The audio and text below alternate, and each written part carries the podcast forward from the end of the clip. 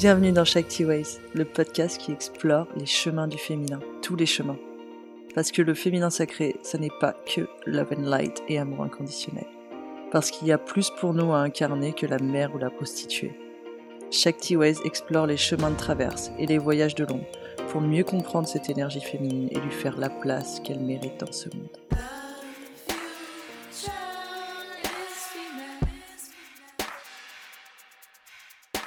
Hello, bienvenue. Aujourd'hui, c'est un épisode interview. Ces épisodes sont là pour vous inspirer et permettre à votre cerveau d'utiliser ses neurones miroirs, c'est-à-dire de vous permettre de voir ce qui est possible d'être et de vivre pour que vous puissiez petit à petit reprogrammer vos croyances et votre réalité. Amusez-vous.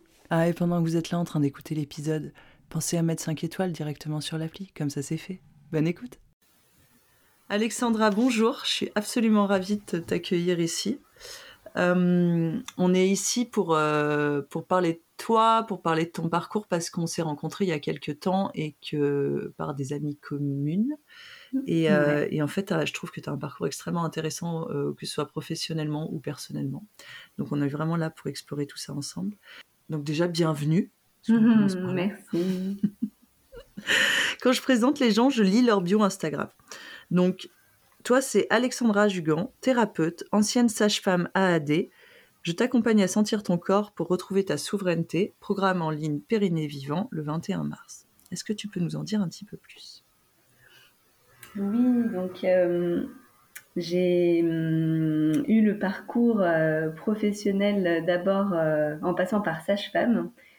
J'ai toujours voulu être dans le soin dans mon enfance et j'ai grandi avec cette idée-là. Donc je me suis retrouvée à, à faire la première année de médecine et finalement dans cette année-là, je me suis rendu compte que c'était pas pédiatre, c'était pas médecin que je voulais faire, mais c'était sage-femme. Euh, donc j'ai bossé dans ce sens-là, j'ai eu le concours et puis euh, j'ai cheminé durant mes études euh, avec beaucoup d'incompréhension et d'incohérence, puisque l'image que j'avais de la naissance, avec voilà, l'idée du médecin de famille qui connaît vraiment le, les personnes qu'il a en rendez-vous, qui voit un peu toute la famille, d'avoir un suivi individualisé, très présent, conscient.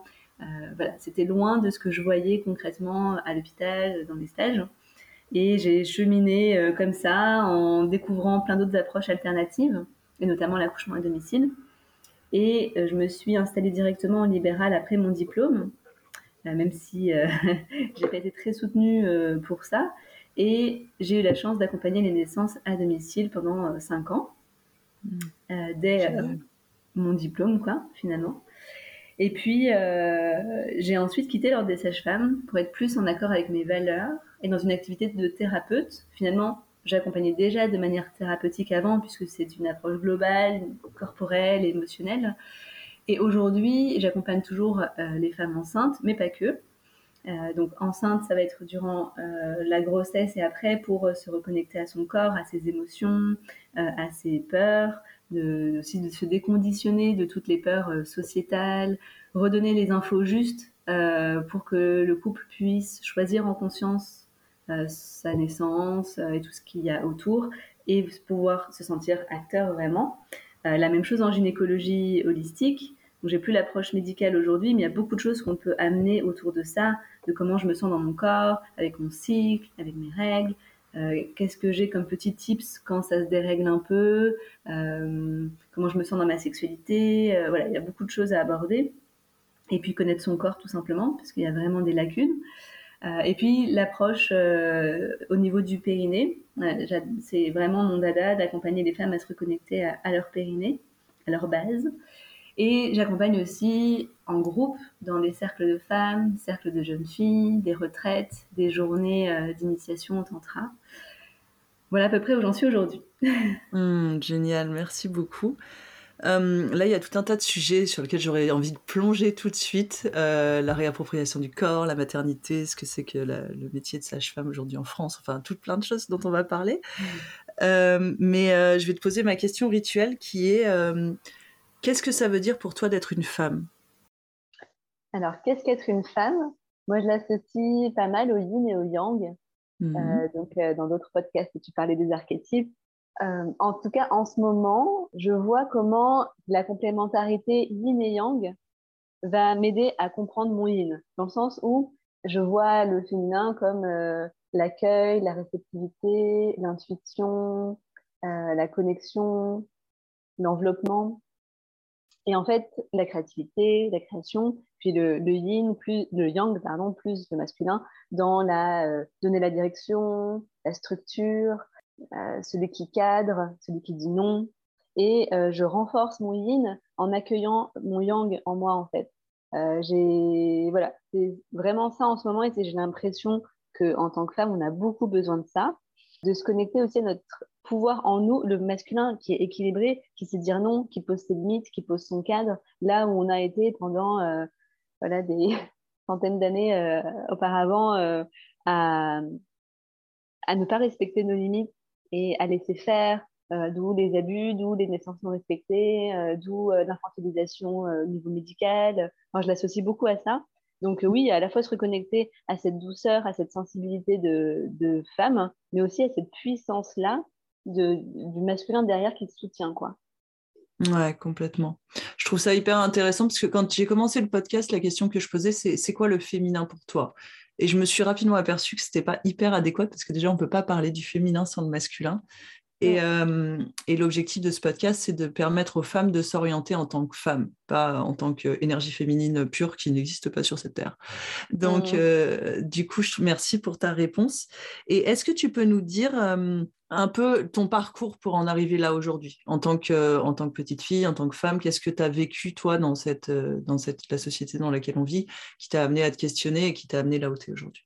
Ouais, bah depuis petite, j'ai toujours été assez intriguée par les relations hommes-femmes, par la sexualité, à me dire c'est quoi ce truc intrigant, ça a l'air d'être un truc de ouf, tout le monde en parle et en même temps c'est tabou, en même temps on trouve pas beaucoup d'infos. Enfin bon moi voilà, j'ai 30 ans aujourd'hui et j'avais pas forcément d'ordinateur à ce moment-là et je relisais euh, plein de fois le dictionnaire des filles euh, là pour savoir euh, qu'est-ce qu'il en est de cette sexualité, il y avait qu'une seule page, il n'y avait pas grand pas beaucoup d'infos là-dessus.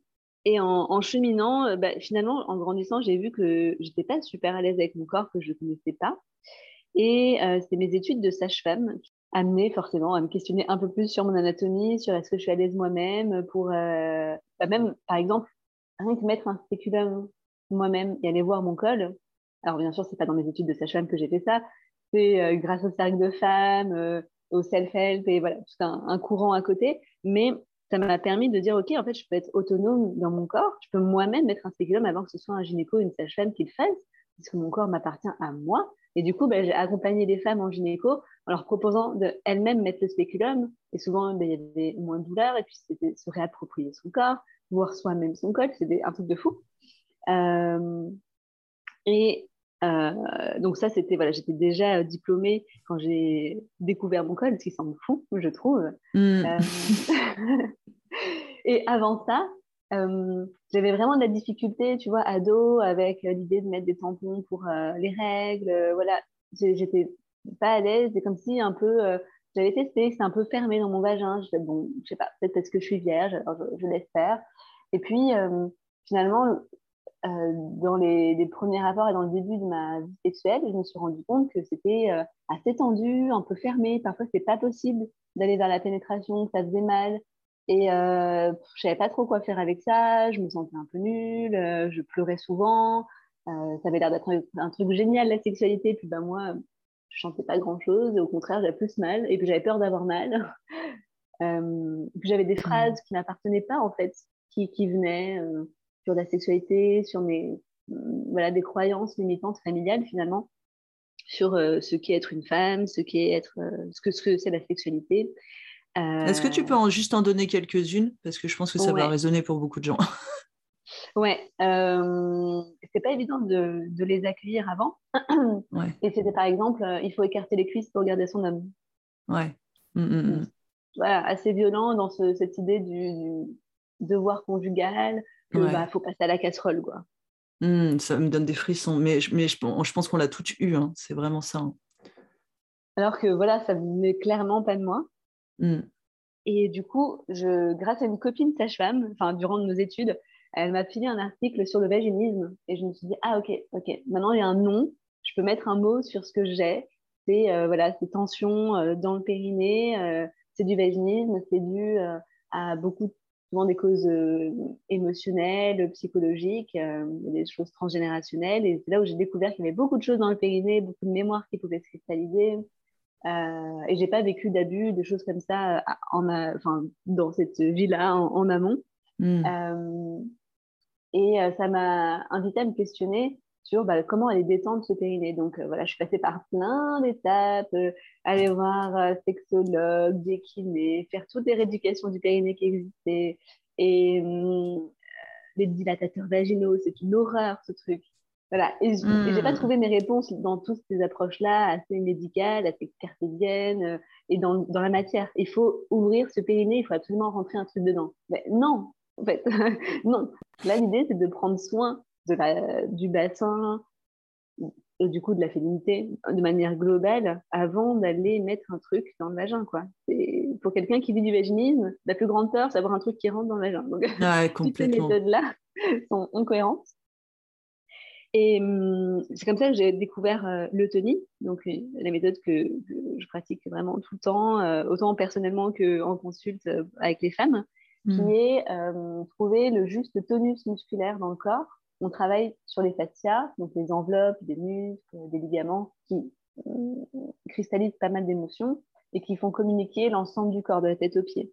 Donc c'est une approche globale où on vient se reconnecter euh, à notre respiration, au diaphragme, au périnée, des pieds, euh, et à toute la mobilité en fait du corps, comment redonner de l'espace et en remettant de la conscience et de la présence dans certaines zones du corps, on va leur redonner une existence et du coup la physiologie va pouvoir euh, revenir. Donc, euh, meilleure circulation sanguine, lymphatique, détente des tissus. Et on passe dans un système nerveux, enfin, dans le système nerveux parasympathique, donc celui qui nous apaise, qui nous calme, hmm. Nous met dans un état de conscience modifié. Et du coup, j'avais clairement besoin de retrouver cette détente intérieure et dans mes tissus pour me libérer du vaginisme, en plus du coup du travail sur les croyances, sur mon rapport à mon corps, mon rapport à la sexualité, euh, oser euh, mes désirs, mes plaisirs, sortir des tabous. Euh, voilà, l'approche du tantra m'a énormément aidé aussi parce que c'est très corporel. Hmm. c'est pour ça que maintenant, bah, je suis formée là-dedans et que j'accompagne les femmes aussi en, en, sexualité pour se reconnecter à leur corps, pour se libérer de certains voilà, blocages comme ça et ramener juste de l'agréable, du plaisir, du souple dans le corps. Mmh. Euh, parce que j'en ai eu besoin et j'en ai encore besoin. Hein. C'est vraiment un travail quotidien, je pense. Euh, souvent, euh, en consul, je, dis que ben, on est toutes au moins une fois dans notre vie avoir senti que le rapport était ouais, on y a été, mais c'était pas trop ça. Enfin, en tout cas, je parle de la pénétration et que c'était un peu plus serré, pas super agréable, voire un peu douloureux, un peu moins lubrifié.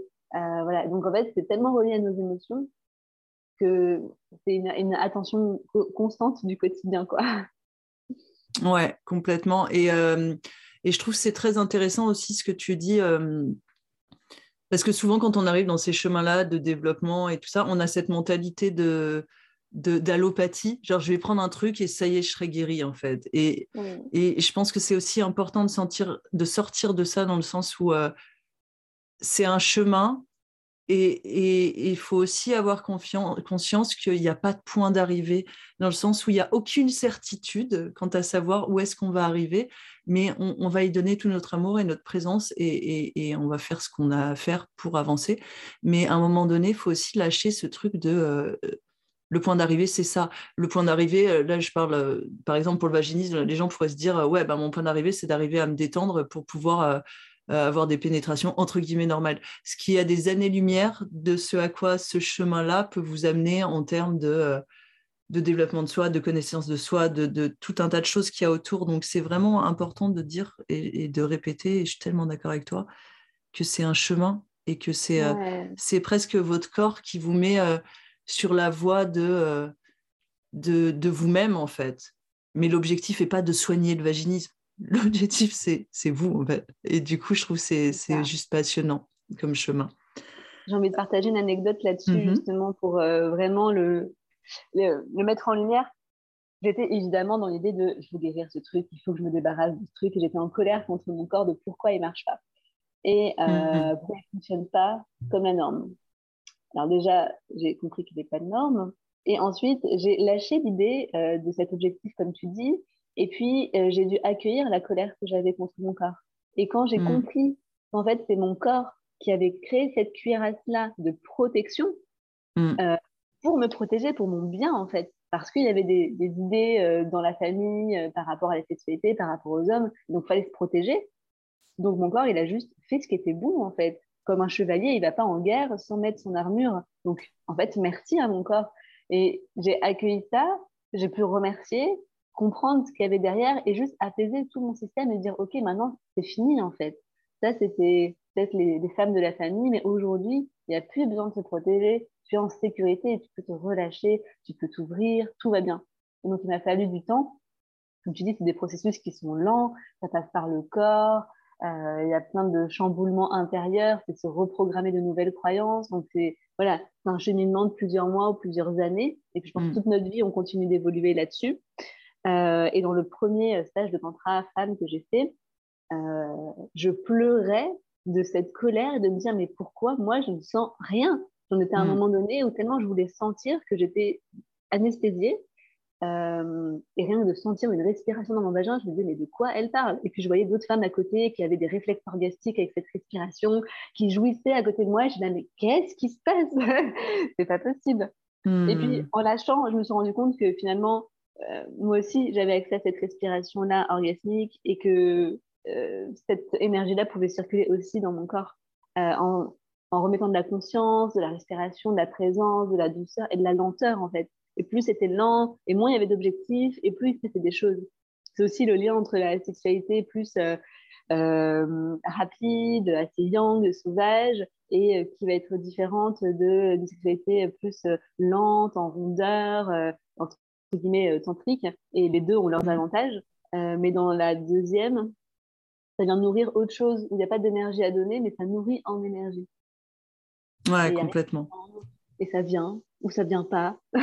en tout cas, il se passe des choses euh, sans, sans, objectif de il faut une érection, il faut une pénétration, il faut une, euh, un orgasme, euh, voilà. Et on peut se laisser surprendre là-dedans. Et donc, c'est voilà, cette approche de l'eutonie et du tantra, ces deux approches m'ont permis de reconnecter ça dans mon corps. Ouais, je trouve ça hyper intéressant. Et, et ce que tu dis aussi sur tu en as parlé dans ton expérience professionnelle et là tu viens d'en reparler de, tous ces, de toutes ces injonctions qu'on porte parce que souvent on a cette notion de euh, euh, pour avoir ce genre de, de, de, réaction corporelle comme le vaginisme ou, des choses comme ça, il y a, y a un trauma dit entre guillemets majeur, genre un viol, une agression, un machin. Mais en fait, il faut bien prendre conscience que dans le monde dans lequel on vit, ce qu'on appelle les micro-traumas, et je crois que j'ai fait un, épisode là-dessus si vous voulez y revenir, ils sont omniprésents. Et en tant que femme, dans notre corps de femme, dans le respect de nous-mêmes, ils sont omniprésents. C'est-à-dire que, comme tu dis, la première rendez-vous chez un gynéco pour une femme, une jeune fille, c'est hyper violent. Et, le fait de se faire euh, déposséder de son corps et insérer un spéculum, euh, souvent sans qu'il y ait euh, une discussion avant ou machin, ou en fait, ça, s'apparente à une agression physique. Et, et c'est comme j'avais lu à un moment donné, ça m'avait vachement impacté, c'est cette notion de bah, quand tu mets un tampon euh, comme ça d'un coup et que bah, ça fait un peu mal et tout, c'est pareil, c'est ressenti par ton corps comme une agression physique. Du coup, c'est un manque de conscience et de lien avec ton corps et, et parce et c'est pas une critique parce qu'on nous l'a pas appris parce que pour moi ce que de ce dont on nous a dépossédé avant tout avec toute cette histoire de patriarcat c'est la connexion au corps et à la nature à notre corps et, c'est un travail de fond qu'on fait pour soi et pour les autres de revenir là-dessus mais c'est vraiment important d'avoir en conscience que c'est pas parce que vous n'avez pas été euh, violé ou quoi que ce soit que, que vous n'avez pas vécu de trauma en fait. Mais oui, ça peut être même un premier, euh, le premier rapport sexuel ou ça peut être une fois, à un moment donné, il y a une phrase qui a été dite, euh, qui a été, et c'est pas la phrase en elle-même et c'est pas la personne en elle-même, mais c'est ce que moi j'ai ressenti dans cette situation qui peut créer un trauma en fait. Mmh, mmh. Complètement, ouais. Je suis absolument d'accord. Ça peut paraître une phrase anodine. Moi, je me suis retrouvée dans des expériences de, massage du périnée, à, sentir une émotion, à laisser venir et à me rappeler d'un truc qui avait été dit il y a un an, qui était anodin. Et en fait, non, ça m'avait créé un, trauma et ça s'était cristallisé dans mon périnée. Je trouvais ça incroyable. Mm. Mais j'ai plein de femmes qui me racontent ça, euh, ou la naissance aussi. Hein. Évidemment, il y a énormément de violence obstétricale, consciente ou non. Euh, et des fois, une petite phrase aussi peut complètement déstabiliser, faire perdre confiance en soi, perdre le rapport à son corps. Euh. Complètement. on peut être vigilant à toutes ces petites choses qu'on a pu vivre. Merci beaucoup. Et du coup, je vais rebondir sur ce que tu viens de dire, euh, parce que c'est un sujet qui me qui vient activer ma rage et ma colère intérieure. c'est tout, tout ce sujet autour de la naissance et, de l'appropriation du corps des femmes. Moi, je viens d'un milieu médical aussi. Euh, et, j'ai aussi eu ce chemin-là, euh, et j'ai eu la chance de vivre des naissances à la maison, mais je savais vraiment. Enfin, j'ai travaillé en bloc obstétrical pour le coup, et je voulais vraiment passer ça pour moi. Et du coup, euh, j'ai fait ce chemin-là, mais je voudrais que toi, avec ton parcours de sage-femme, avec ce que tu as vécu, est-ce que tu. Alors, c'est un peu touchy, je le sais, mais est-ce que tu peux parler de, de, de tout ce contexte-là, de, de, ce que c'est que se réapproprier son corps pour la naissance et de tout ce qui a été qui est aujourd'hui normalisé et qui est absolument pas normal. Hmm. Ouais. Bah, j'aime bien euh, partir de la, de la physiologie et de comparer avec les animaux qui, eux, bah, savent enfanter sans se poser de questions. Ils n'ont pas un mental super développé euh, où ils ont des peurs, euh, où ils sont conditionnés à la douleur. Voilà. Juste, ils accouchent. Voilà. Ils se laissent faire mmh. par leur corps, ils se laissent traverser par l'expérience. Et les mmh. vétérinaires, disent qu'il faut euh, laisser les animaux faire, surtout pas les perturber, surtout pas aller les voir, les laisser tranquilles. Et si jamais on voit qu'en effet, il y a l'air d'avoir une pathologie, on intervient.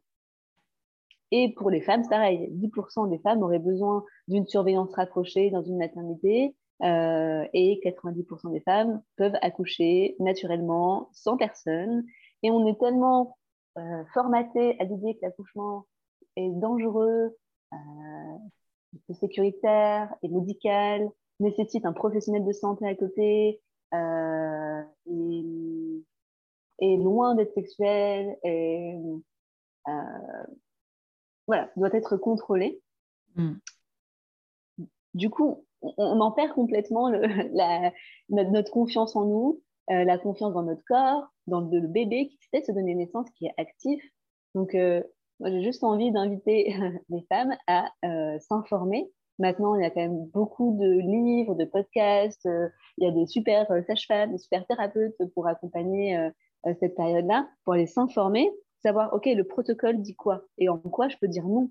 la physiologie, c'est quoi? Comment mon corps il fonctionne? Comment les hormones fonctionnent? Comment je peux recréer les conditions pour que mes hormones puissent être libérées?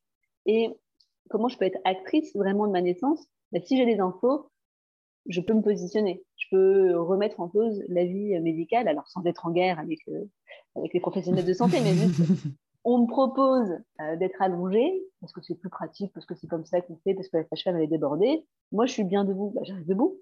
Pourquoi je vais m'allonger alors je suis pas bien? Parce que je mets ma, mon pouvoir et mon autorité dans la personne qui est en face de moi que je juge, je juge supérieure à moi. Ben non. En fait, si on part de ce principe-là, du coup, tout est possible. Et on le voit même en suivi euh, gynéco. ça m'a choqué au début de mon exercice de me dire que les femmes arrivaient et se mettaient toutes nues. Je me dis, pourquoi tu te déshabilles On va s'asseoir, tu vas me dire pourquoi tu viens. Et puis, si vraiment il y a besoin de faire un frottis, s'il y a besoin de faire une palpation des seins, on fera. Mais un après l'autre, tu vas pas te mettre nu d'un coup comme ça, vulnérable. Et puis on peut hmm. mettre un tissu sur soi. Voilà, et comme l'accouchement, tu n'es pas obligé d'être euh, les quatre fers en l'air, euh, la vulve euh, au grand jour de tout le monde. Non, tu peux accoucher à quatre pattes, à genoux. c'est plus dans ton intimité, la personne qui te regarde directement ton sexe. c'est plus autonome, évidemment, dans une position plus naturelle, plus physiologique, ça va plus vite, hmm. c'est mieux pour tout le monde, pour maman et pour bébé. Mais c'est moins pratique pour les professionnels de santé.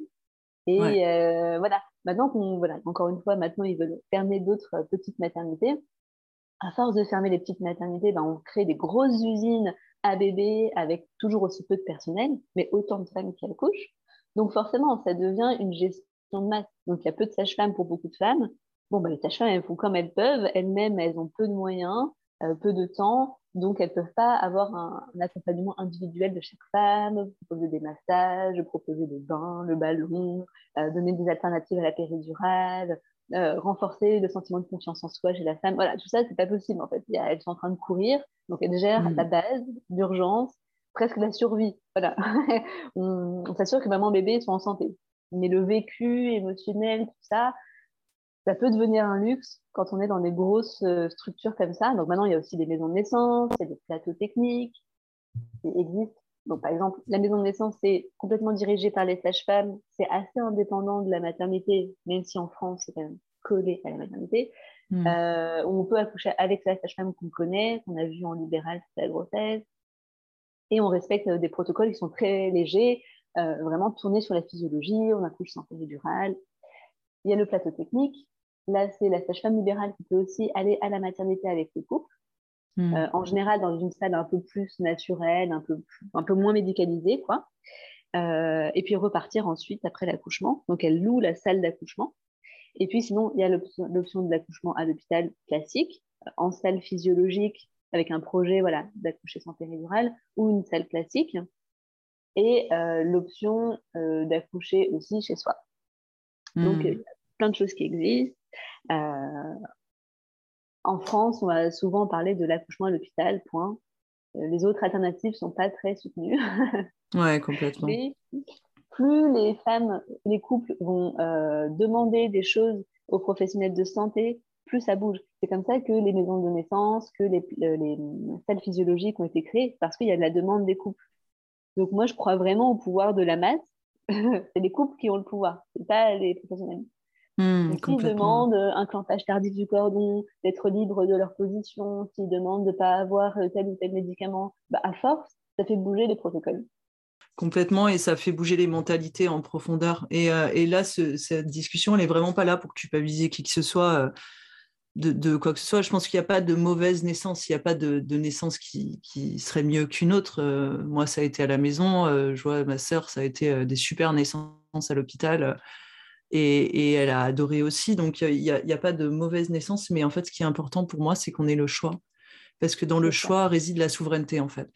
C'est ça, et qu'en fait, euh, même si évidemment, euh, en ayant accompagné les naissances à domicile, tout ça, j'ai cette euh, expertise de la physiologie. Mais en fait, ce qui m'importe, c'est que si la femme veut une césarienne programmée, ou si les conditions de santé font qu'elle a besoin d'une césarienne, eh ben, qu'elle soit consciente euh, de, de, de la, qu'elle puisse vivre cette étape-là en conscience et mm. choisir, parce qu'il y a plein de choses qu'on peut mettre en place pour une césarienne euh, pour se sentir actrice et pas avoir l'impression d'être dépossédée de l'expérience, dépossédée de son corps euh, de, et de, du coup mal vivre l'expérience. Le but, c'est que émotionnellement, ce soit une chouette expérience, peu importe le type de naissance. Et d'ailleurs, même pour les femmes qui veulent accoucher à la maison, euh, je propose toujours de traverser cette peur de l'hôpital, la peur de la médicalisation, la peur de la césarienne, euh, la peur de la péridurale, histoire d'avoir un minimum de peur. Mmh. et euh, pour ne pas se dire ah bah ça y est j'ai un transfert à l'hôpital c'est foutu mon accouchement c'est euh, c'est vraiment de la merde maintenant c'est fini. Bah non en fait, tu vas rencontrer ton bébé c'est un jour merveilleux. Comment tu peux le vivre avec le plus de joie de conscience possible et il y a des couples qui m'ont raconté, alors qu'ils avaient prévu un accouchement domicile à la base, euh, ils m'ont raconté comment ils ont vécu leur césarienne, mais magique. Ils ont eu un positionnement incroyable, et puis du coup, tout est beaucoup, fluide, beaucoup plus fluide derrière. La femme, euh, euh bah, elle cicatrise beaucoup mieux, elle peut se lever rapidement, elle peut allaiter sans problème son bébé, parce que c'est une, expérience qui est acceptée, accueillie. Quoi. Mmh, complètement, ouais. ouais. que du coup, quand on est dans je me rappelle pour ma première grossesse, euh, je savais que je voulais accoucher à domicile. Le contexte de la naissance de ma fille était assez particulier, assez compliqué, mais euh, j'avais mis un point d'honneur à ne pas lire de livres sur l'accouchement et ça. Bon, euh, j'avais quand même quelques années de travail dans des dans des blocs obstétricaux, donc j'avais quand même notion de ce que c'était un accouchement et comment ça se passait. Mais en fait, le seul bouquin que j'avais lu, c'était le concept de continuum Mm. Et c'est vraiment un bouquin d'anthropologie qui parle des, populations euh, en Amazonie et de leur fonctionnement par rapport à la naissance et à l'éducation des enfants. Et, en fait, pour moi, le message de fond de ce livre, c'était la confiance. La confiance en toi, la confiance en ton corps, la confiance en l'enfant. Et quand euh, on parle de se réapproprier euh, les naissances, se réapproprier son corps, et ça va même au-delà des naissances, c'est comme tu dis, on va peut-être en parler un peu, mais tout ce qui est l'accompagnement gynécologique, ce qui est vraiment important, c'est de se réapproprier son pouvoir et son corps. C'est votre corps, c'est pas celui du, du gynéco, c'est pas celui de la personne qui vous auscule, c'est le vôtre et vous avez le droit à tout moment de dire non, de dire stop. Il y a un truc en France qui s'appelle le consentement éclairé. Tu vas peut-être me, je crois que c'est 2001 la loi de mémoire. C'est ça. Hein. Et, en fait, ça implique que pour tout acte médical, vous êtes en droit de demander des informations sur comment ça va se passer, quels sont les éventuels effets secondaires, quels sont les éventuels risques, et qu'on est censé vous donner toutes ces informations de matière claire pour que vous puissiez faire votre choix éclairé et dire oui ou non. Et ça, c'est malheureusement encore aujourd'hui, alors je ne vais pas généraliser, je pense qu'il y a des professionnels de santé qui, le font très bien, mais globalement, euh, on a quand même un peu tendance à, quand on arrive dans le milieu médical, à, se retrouver face à un truc où, euh, genre, je donne mon corps et ma santé dans les mains de quelqu'un d'autre. Non, en fait. Et, pour moi, une des grandes parts de, de la souveraineté des femmes aujourd'hui, de ce travail de libération du patriarcat et de tout ce qu'on a à en faire, il passe aussi par la réappropriation de notre corps et notre santé gynécologique. Est-ce que tu veux euh, aller plus loin là-dessus? Pour celles qui veulent aller chercher Loi Kouchner. Euh, je ne sais plus si c'est 2001 exactement, en tout cas, début des années 2000. Euh, mm. euh, et euh, on a le droit de dire non à tous les actes médicaux. le seul moment où on ne peut pas dire non, c'est quand on est inconscient et que l'équipe médicale est là pour nous sauver la vie. Mm. Donc vraiment dans la survie, et eux, ils ont la mission de nous sauver. Mm. Euh, donc, ils ne vont pas nous demander un consentement à ce moment-là. Euh, est-ce qu'on peut euh, faire un, acte? Donc, du coup, si pour une position d'accouchement, pour une péridurale, pour des antibiotiques, pour la rupture de la poche des os, pour le fait de mettre un monitoring, de faire un toucher vaginal, de prendre l'attention, voilà, tous ces petits actes, on a le droit de dire non, on a le droit de les décaler dans le temps, on a le droit de négocier en fait. Ok pour un toucher vaginal, mais toutes les quatre heures, pas toutes les heures. Là, j'ai pas de péridurale, euh, non, ça, va me sortir de ma bulle, euh, ça me fait mal, euh, voilà. Mm. et de pas penser aux professionnels d'abord, c'est d'abord soi. et c'est super dur parce que finalement, depuis l'enfance, on nous invite à, ne pas écouter notre consentement intérieur avec les parents. Ils, ils font de leur mieux et en nous, en tant que parents, on fait de notre mieux aussi. Mais de se dire, le, euh, finis ton assiette. Bah non, j'ai plus faim. Bah si, fini. Et puis, ah là oui, les Africains, ils ont pas mangé. Bah, du coup, il écoute, l'enfant n'écoute pas son propre besoin intérieur. Hmm. Son consentement n'est pas entendu. Ou euh, bah, l'enfant tombe. Euh, euh, non, non, mais c'est bon, t'as pas mal. Bah si, t'as mal. Alors, c'est pas grave. T'as mort d'homme. Mais en effet, je t'ai fait mal. T'as le droit de vivre ton émotion. T'as le droit de pleurer à ce moment-là. Déjà, tu vois, on est Hmm. Depuis, c'est ma vision euh, personnelle, mais euh, que depuis l'enfance, avec l'école, voilà, on est conditionné à remettre le pouvoir à l'autre. Et si l'autre nous dit, euh, bah non, tu ressens ça et pas ça, bah ok, c'est vrai. Et puis on nous impose de faire quelque chose, bah on va le faire parce qu'il y a cette autorité, il y a cette hiérarchie qui est là. Bon, c'est pas évident hmm. de reprendre son pouvoir dans cette société où on est conditionné déjà comme ça, à se taire devant notre patron, à se taire devant le prof, devant les parents, devant le médecin. Donc c'est un sacré challenge, mais je trouve ça génial que euh, la hmm. grossesse ou euh, le suivi gynéco ou dès qu'on a quelque chose un peu médical, euh, ça peut être l'occasion de se positionner et puis de récupérer progressivement des bouts de souveraineté. ouais, complètement. Et c'est rigolo, je suis en train de repenser quand j'ai annoncé, bon, pour le coup, j'ai eu un super gynéco, mais vraiment, il est top. Si jamais ça vous intéresse, envoyez-moi un message, je vous donnerai son nom. Mais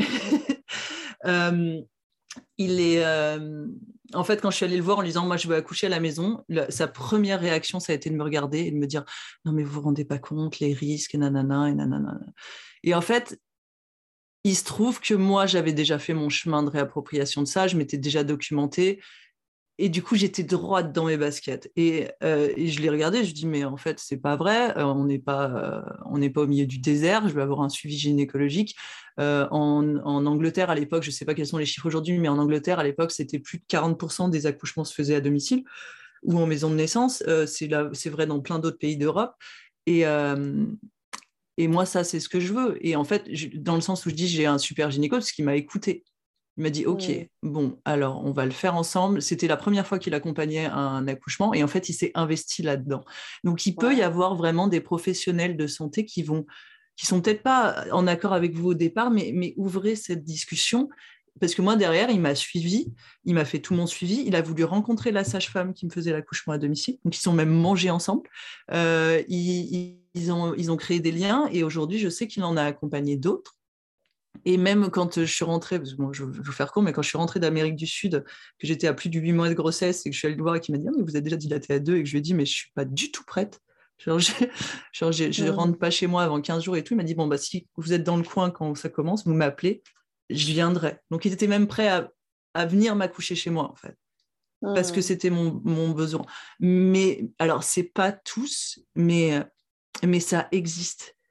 Et, et à l'inverse de ça, quand je suis allée faire mon inscription à la maternité, je me suis retrouvée face à un gynéco euh, vieille France qui, qui, quand, je lui, quand il a voulu me faire le toucher vaginal et que je l'ai regardé, je dis bah non, j'ai pas besoin qu'on fasse un toucher vaginal maintenant, en fait, concrètement. Il m'a regardé, il m'a dit mais comment est-ce que je vais vous reconnaître? Waouh. Waouh. Alors là, tu dis waouh Et, et, c'est des petites phrases comme ça qui sont. Mais en fait, concrètement, si vous vous retrouvez face à quelqu'un comme ça, enfin, changez quoi. Allez voir ailleurs parce qu'il y a des gens qui sont bien, il y a des gens qui sont dans le discours, dans le dialogue. Et je, pour ma deuxième grossesse, quand je suis allée à l'hôpital, en, mode euh, OK, euh, parce qu'on s'inscrit à l'hôpital quand on accouche à la maison quand même. Euh, moi, je suis allée avec OK, ça c'est ma négociation sur le, sur le protocole de naissance. Et genre, j'avais mon papier et j'ai discuté avec la sage-femme qui m'a reçue. Bon, des fois, elle me regardait avec des yeux genre, mais qui c'est cette folle? Mais, mais c'est pas grave en fait, parce que, parce que si vous êtes connecté à c'est votre corps, c'est votre accouchement, c'est pas celui de quelqu'un d'autre, bah, vous allez vous aligner et les autres ils vont s'aligner autour. Donc c'est vraiment une invitation à, comme tu dis, je pense que c'est important qu'on parle, qu'on amène ces discussions et il y, a des, il y a des soignants qui sont vraiment bien et qui font leur maximum. Donc, vous vous, vous asseyez pas sur votre besoin et votre réalité. Quoi. C'est, ça vous appartient. Et comme tu dis, on peut changer de professionnel. Je vois beaucoup de femmes euh, qui m'ont dit euh, Mais là, mon gynéco, comment il va le prendre? Mais c'est pas ton père. c'est ton père, on s'en fout. Tu fais bien ce que tu veux.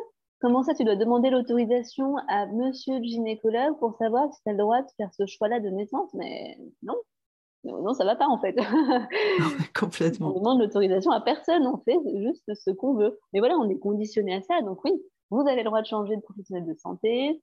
Euh, vous n'êtes pas attaché à la personne. Euh, et puis même si c'est émotionnel, que c'est le médecin de famille, bah, là, s'il ne vous apporte pas ce dont vous avez besoin, vous avez le droit de changer.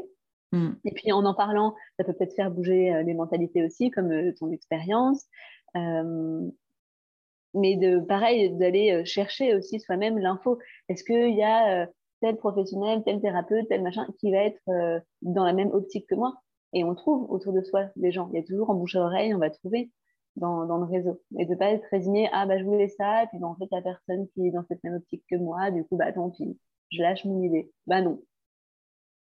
Ouais, complètement. Et il y a, y a, un truc que je voudrais, je voudrais souligner. Parce que souvent, euh, il y a un moment donné, j'étais sur des fils euh, WhatsApp où il y avait des échanges entre femmes et il y avait souvent cette question est-ce que quelqu'un connaît un bon gynéco? Et souvent, la réponse était alors j'en connais plein, euh, des pas bien par contre. Et, mmh. mais en fait, alors déjà, un, et comme tu dis, il y en a des biens. Pardon. Et deux, il y a un truc qui est important à savoir. À part dans certains cas, votre suivi quotidien, vous pouvez le faire avec une sage-femme ou avec quelqu'un pour toi, comme toi. Bon, sauf que effectivement, euh, alors je sais pas où tu en es par rapport aux, pratiques euh, médicales et ce que tu peux faire ou pas faire quand tu n'es plus à l'ordre, mais euh, vous n'êtes pas obligé d'aller chez un gynéco et faire un frottis tous les six mois en fait. Il y a, d'autres manières d'accompagnement. C'est ce que j'allais dire. Je voulais aussi en parler que les sages-femmes font vraiment toute la prévention et suivent les femmes tant que tout va bien. Donc, 90% des femmes peuvent être suivies par une sage-femme. Euh, mmh. autant en suivi gynéco, euh, qui, elles font aussi des frottis, des poses de stérilés. Euh, certaines sages-femmes proposent même des IVG médicamenteuses en ville. Il y a des sages-femmes qui font même des échographies de grossesse ou des datations. Voilà, donc un large spectre de compétences. Et pour le suivi de grossesse, la sage-femme aussi peut suffire de A à Z, qui prescrit les épaules, les bilans sanguins, qui peut être là à la naissance si c'est une sage-femme qui pratique les accouchements à domicile, qui est là en postpartum, qui peut être là pour la rééducation du périnée, pour derrière le suivi gynéco et continuer comme ça. Quoi. En tout cas, moi, c'est ce qui me, ce qui me plaît dans cette vision globale. La sage-femme, elle peut vraiment faire tout de A à Z. Alors moi, aujourd'hui, je suis plus à l'ordre, donc je fais plus le côté médical, mais l'accompagnement émotionnel et corporel, oui. Et finalement, je me suis rendu compte que dans mon activité de sage-femme, j'avais 10% de choses médicales. Voilà, il faut que je faisais une écho, un bilan, euh, voilà. Mais le reste, c'est beaucoup de remettre de la confiance, euh, de la connexion au corps et, et informer en fait. Ouais, et puis comme tu dis, je pense que c'est aussi euh, hyper important de démédicaliser cet espace gynécologique des femmes, en fait. C'est mmh. un lieu, alors là, on va pas rentrer dedans parce que c'est tout un épisode de podcast, mais euh, toi aussi, tu t'es formé euh, au féminin sacré, au tantra, et, et, et l'espace du bassin, ah, on va quand même un peu rentrer dedans. L'espace du bassin, l'espace du bassin, c'est bien plus que des organes qui sont destinés à, procréer des enfants. Est-ce que tu veux en parler un petit peu? Mmh. ah Comment faire un résumé? Ouais, c'est dur. Euh, bah, je peux faire le lien justement avec euh, le programme en ligne que Génial. je sors qui s'appelle Périnée Vivant, parce mmh. que ça parle de ça, de ce lien euh, personnel et professionnel que j'ai entre un pied dans le monde médical et un pied dans le monde conscient, alternatif, mm. énergétique, émotionnel. Euh, et de voir que le périnée et le bassin, moi je vois vraiment comme euh, des fondations d'une maison. quoi. Le périnée, ça va être le plancher, et puis les, les, les murs vont être le bassin. Et c'est la base. Si t'as pas ça, la maison, elle tient pas. Et donc, bah, notre mm. corps, c'est pareil. Je vois des femmes effondrées émotionnellement, qui ont un périnée qui va pas bien, qui ont des fuites urinaires, qui ont des béances, euh, et c'est inconfortable dans le quotidien, mais c'est normal, il n'y a, a, pas des fondations stables, elle perçoit pas son bassin, elle le sent pas, donc du coup elle ne peut pas se positionner, elle ne peut pas prendre sa place. Et vraiment, comme ça, j'aime bien jongler entre le corps qui est pas conscient et du coup l'émotionnel qui va s'adapter dessus, le vécu de la femme, son état psychologique. Et en yoga, en, en tantra, on peut parler des chakras. Et donc, au mmh. niveau du périnée et au niveau de l'utérus, sous le nombril, il y a nos deux premiers chakras qui sont l'ancrage, la base, la survie, notre sécurité intérieure, c'est aussi une croyance familiale, euh, c'est la créativité, c'est la sexualité, c'est l'élan de vie, l'énergie sexuelle, euh, vraiment l'étincelle de vie qui est là. Et pour beaucoup de femmes et d'hommes, c'est une zone qui est endormie en fait, qui est mmh. peu consciente, parce qu'on nous a jamais proposé de mettre notre attention dessus, d'utiliser cette énergie-là. Euh, voilà, en dehors de la grossesse, les femmes souvent n'entendent pas parler du périnée. Maintenant, ça commence à être un peu plus populaire euh, sur les réseaux. Mais même avec ça, il y a encore beaucoup de, beaucoup de choses à faire parce qu'il y a aussi de fausses croyances qui sont amenées sur le périnée. Par exemple, qu'il faut le contracter, euh, qu'il faut le muscler. Alors qu'un exemple tout simple, une femme qui fait de l'équitation peut avoir un périnée très tonique et trop tonique même et avoir des fuites urinaires. Donc, c'est bien, c'est pas un problème de contraction, c'est un problème de tonus en général, où il y a tellement de tension que le périnée ne peut pas fonctionner normalement. Donc, on a besoin plutôt de le détendre en ramenant de la douceur, de la respiration, de la conscience et de la présence. Ça, c'est ce que je propose par des exercices corporels euh, de tenue. On est allongé sur un tapis de yoga ou debout et je guide par mes mots dans des prises de conscience avec des mouvements euh, très lents et subtils. Donc, j'ai décidé de créer ça dans un programme euh, en ligne, mmh. euh, au-delà de ce que je fais en individuel euh, avec les femmes au cabinet. Et c'est, voilà, c'est pas que s'occuper du périnée avec une sonde intravaginale ou avec des touchés vaginaux pour aller contracter telle et telle partie. Ça vient prendre en compte l'ensemble du corps et donc l'ensemble de la personne qui est cette femme-là aujourd'hui et comment elle va cheminer avec elle-même, avec son corps. Et c'est en ça que je trouve c'est magique, comme tu dis, il y a tellement de choses à dire sur le, bassin et le périnée. Quoi. Mmh, tellement, tellement. Et j'aime bien ta, ta métaphore par rapport à la, aux fondations et euh, à la stabilité que ça peut donner. Et, et, souvent, tu, tu, vois, ce travail sur le périnée, euh, ce travail sur euh, la, la, sensation du corps et de l'utérus et du ventre et du bassin, et, c'est aussi en lien pour moi beaucoup avec bah, ce qu'on discutait avant, la souveraineté en fait. Parce que quand tu es ancré dans ton bassin, quand tu as créé cette connexion-là, tu sais ce que tu as besoin et tu es capable de, de, de, défendre tes intérêts, en fait, tes besoins. Et c'est en ça moi, je me rappelle quand je suis allée voir euh, les sages-femmes à l'hôpital, j'étais ancrée dans mon bassin et genre, mmh. c'était, c'était un non. Et j'ai pas besoin de crier pour dire non, que tu sais que c'est non, en fait. C'est, c'est pas ah, peut-être? Non, c'est un non radical parce qu'en fait, il vient de là, il vient de cet espace-là. Et je pense que c'est pour ça aussi que c'est hyper important pour les femmes de se réapproprier cet espace. Et, et je trouve génial ton, ton programme parce que parce que des fois, l'approche qu'on peut avoir avec le féminin sacré, avec toutes ces choses-là, elle peut faire peur à beaucoup de gens. Et, quand, et, parce que c'est trop perché, parce que c'est trop mis, peu importe en fait le vision qu'on en a, mais, mais en fait de, ramener cette ce discussion-là sur euh, l'accompagnement au niveau du périnée, c'est une porte ouverte qui est géniale en fait et qui peut vraiment convenir à beaucoup de gens parce que ça va bien au-delà du périnée. Mmh. Ouais, c'est ça, c'est ce que j'aime dans, dans l'autonomie, on parle simplement du corps, et puis mm. finalement, ça amène sur autre chose, sur une globalité, sur des émotions, euh, sur comment je me place dans mon environnement, dans ma vie. Et, et pourtant, on parle que du corps, et on n'a pas parlé de choses trop ésotériques. Et pourtant, bah, c'est hyper connecté, en fait. ouais, complètement. Et mm. c'est une des belles forces du, de tout ces travail, de ce travail-là, je trouve, c'est que, en fait, euh, moi, ce que j'aime bien dire, c'est que le, le, le, féminin, il se vit dans le corps. Il se vit pas dans l'esprit, il n'est pas désincarné, il n'est pas au-dessus. Euh, c'est pour moi, plus j'explore cette énergie féminine, plus j'explore ce, vécu, plus euh, je le trouve dans mon corps, je le trouve dans mes sensations. Et, euh, et du coup, c'est quelque chose de très ancré. On a souvent cette vision du, du féminin sacré, planant, 15 mètres du sol, tout ça, mmh amour, love and light et tout. Mais c'est à des années-lumière de cette réalité-là, en fait. oui, c'est ce que je disais au début, quoi. On a besoin aussi d'aller contacter notre euh, yang, notre part ancrée, qui sait dire non, qui sait se positionner. Et je pense qu'on a clairement besoin de cette structure-là pour être pleinement dans notre féminin, dans notre intuition, euh, dans cette fluidité. Euh. Ouais, complètement. Et puis, le, après, moi, c'est mon vécu, mais le féminin, il est aussi sauvage, quoi. Il est aussi. Mmh. J'aime bien cette analogie, mais quand une, une lionne elle veut signifier à un de ses lionceaux qu'il part du mauvais côté ou que machin, elle n'y va pas avec des caresses et de l'amour inconditionnel. Elle lui met un coup de patte et elle le ramène là où il doit aller, en fait. Il y a, vraiment ce truc-là où c'est. Euh, c'est presque de l'amour à l'état brut des fois, et, en même temps, c'est ce qu'il a besoin. C'est, euh, là, on pourrait partir sur les archétypes et tout ça, mais... oui, j'y pensais aussi. ouverture. Alors, non, on n'a plus le temps. Bon, il va falloir qu'on clôture cette discussion qui pourrait nous amener très loin, mais, mais on pourra clairement refaire un épisode et, aller beaucoup plus loin sur euh, bah, tout cette approche tantrique, puisque moi, j'ai fait aussi des, des journées de tantra avec toi.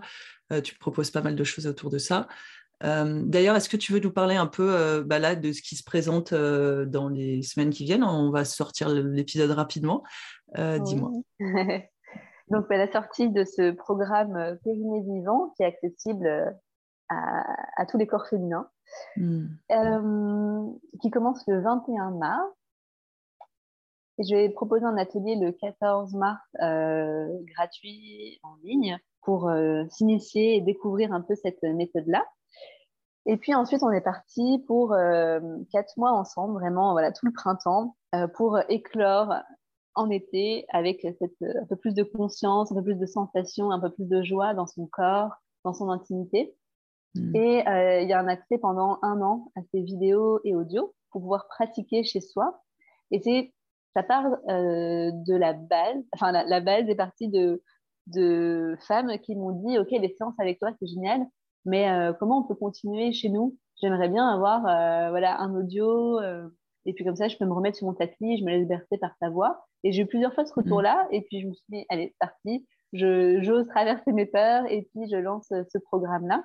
Et avec l'accès pendant un an, ça laisse vraiment le temps à chacune de pratiquer à son rythme, puisque chaque corps est différent, chacune va le vivre différemment, et puis avoir le temps de s'approprier vraiment outils.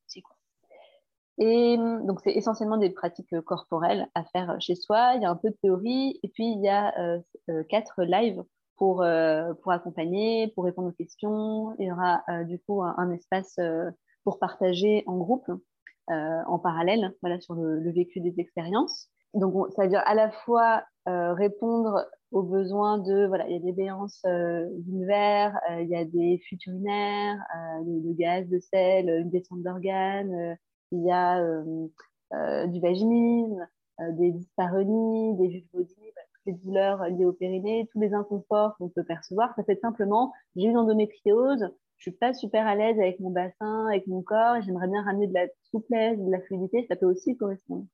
Donc hmm. finalement, c'est accessible à tout le monde, euh, sans avoir une problématique particulière. Ça peut aussi être, euh, j'ai peu de plaisir dans la sexualité, je sens pas grand chose dans mon vagin, bah hop, on va aller remettre de la conscience.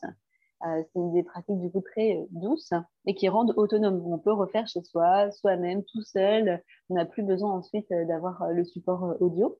Ben, l'idée, c'est euh, que chacune puisse cheminer progressivement. C'est pas une méthode miracle où on a fait trois séances et puis ça y est, on a une vie complètement orgasmique, euh, plus de vaginisme, euh, plus d'endométriose, et puis faut pas se leurrer. C'est comme on disait, un chemin qui prend du temps. Il peut y avoir des, certaines expériences qui vont être une prise de conscience d'un coup et pouf, ok, il y a un truc qui a switché, le corps il a intégré l'info et c'est fini. Et voilà, ça c'est des expériences assez magiques que j'ai pu vivre aussi. Et puis il y a d'autres choses qui prennent du temps pour vraiment comprendre et percevoir les sensations, les développer et puis sentir au fur et à mesure, ah ouais, en fait, là, j'arrive à sentir comment ça bouge dans mon périnée quand je tire.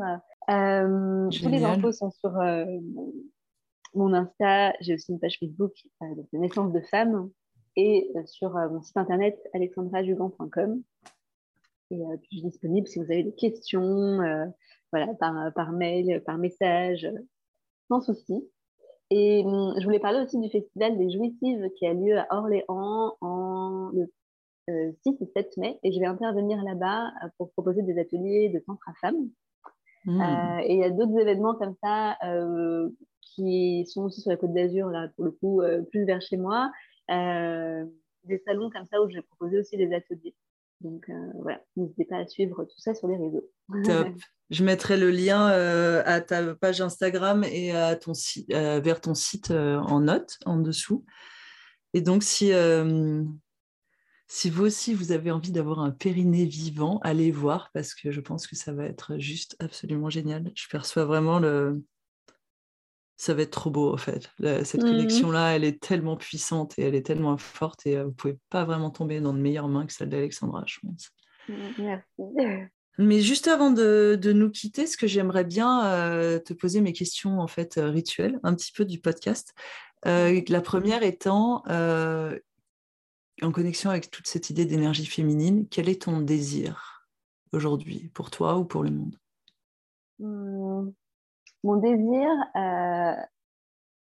ce serait à la fois pour moi et pour le monde de pouvoir arrêter de se mettre la pression au mmh. quotidien être la femme parfaite, l'amante parfaite, la mère parfaite, la, la même preneur, la, voilà. Stop. et, là, en ce moment, euh, je vis une sciatique de, de, tellement je me mets de pression et j'ai le, désir de pouvoir me, me libérer complètement de, de ça, d'accueillir en fait qui je suis complètement en authenticité, euh, avec euh, mes qualités et puis mes imperfections et que chaque femme que je rencontre puisse, euh, et chaque femme du monde puisse connecter à ça, en fait, à se foutre la paix. Ouais, trop bien J'adore, merci beaucoup. Et quelle est ta colère? Euh, La colère, j'irai par rapport aux archétypes où j'identifie la, la, Vierge, la Sainte, voilà, la, la, femme sage.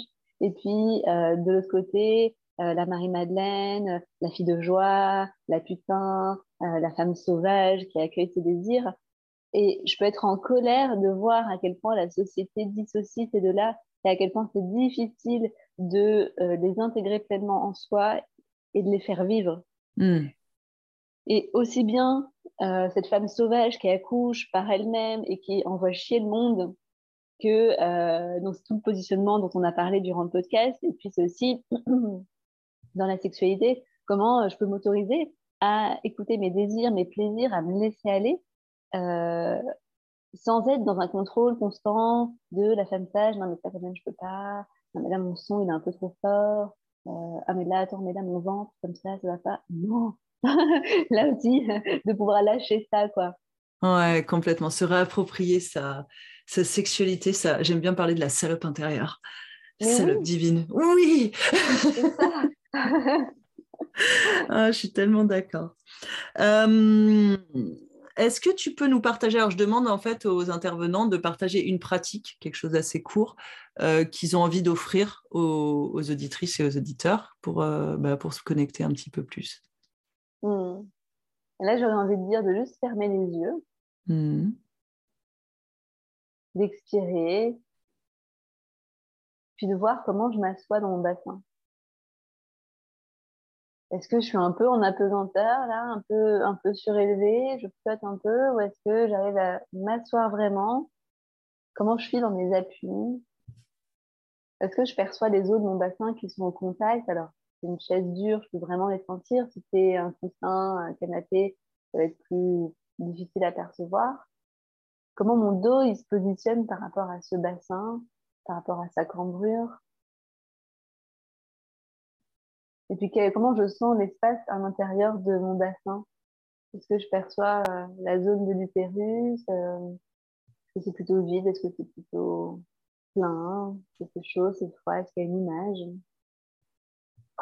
Jusqu'au périnée.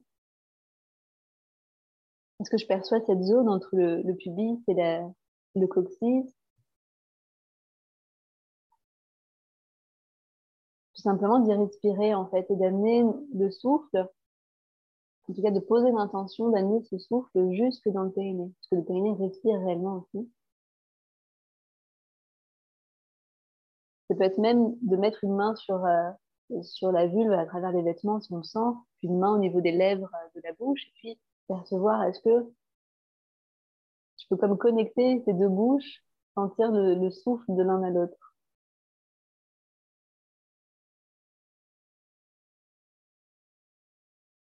Et puis ensuite, de prendre le temps de s'étirer, de bailler, de, revenir euh, présente euh, à l'instant présent. Voilà, c'est une petite pratique qu'on peut, qu'on peut faire pour euh, vraiment se ramener à là. Est-ce que je peux m'asseoir dans mon bassin? Hmm, Génial, j'ai adoré. Et c'est vraiment cette connexion là, c'est vraiment une invitation prenez le temps, quelques... juste de temps en temps, ça prend une minute, on vient de le faire, j'ai pas... mais ça, ça doit prendre une minute et, ça apporte tellement. Et mm. si vous voulez aller beaucoup plus loin, allez découvrir le programme d'Alexandra. Oui. Alexandra, je te remercie infiniment. Et, euh, et je, vais, je, vais, mettre tout ça en lien dans, dans les commentaires. Bonne journée. Bonne journée. J'espère que cet épisode vous a plu. Si vous avez deux minutes, allez mettre 5 étoiles sur Apple Podcast ou sur Spotify. C'est tellement, tellement, tellement, tellement plus aidant que ce que vous pouvez l'imaginer. Pour le reste, j'ai hâte de découvrir vos commentaires. Envoyez-moi des petits messages à tatishakti sur Instagram. Et en attendant le prochain épisode, je vous embrasse.